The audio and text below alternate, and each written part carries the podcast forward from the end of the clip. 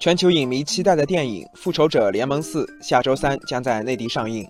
除了影片本身的热度，《复仇者联盟四》看不起的话题也登上了微博热搜榜。从影片开始预售以来，全国各地的票价两三百有之，五六百有之，甚至还有上千元的，明显高于平常电影票价格。网友大脸猫说：“这部影片时长超过一百八十分钟，相当于两部电影的体量，再加上《复仇者联盟》系列作为超级 IP。”又是漫威十年集大成之作，可能因此导致票价比平常高。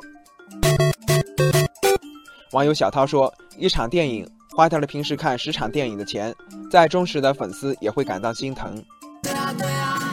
网友小桥流水说：“价格随市场供需变化没有错，但是一些影院在《复仇者联盟四》发行通知下达之前。”就提前放出 IMAX 超前预定一座三百元的宣传海报，而高价票的骚动导致的强制退票、强制绑定礼物出售等行为，更是让人觉得吃相难看。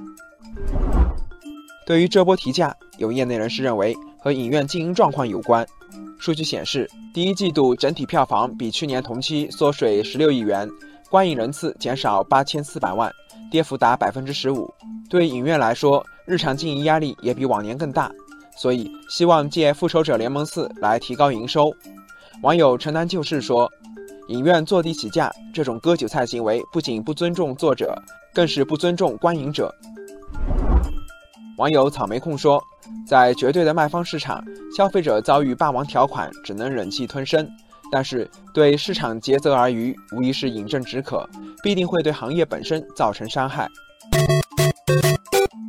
据了解。电影主管部门近日已出手整治过高的票价，除 VIP 厅外，要求服务费不能超过票价的百分之十。随后，有影院开始推来预售电影票，再降价销售。网友渔夫说，电影票价偏高，其中一个重要原因就是服务费。比如，某影院一张《复仇者联盟四》的真实票价仅为二十五元，服务费却高达一百九十三元，这部分成了部分影院、售票平台和影院系统之间的利益。网友十七说：“让这些影院做出整改，并非打击影院的积极性，而是让市场更规范。”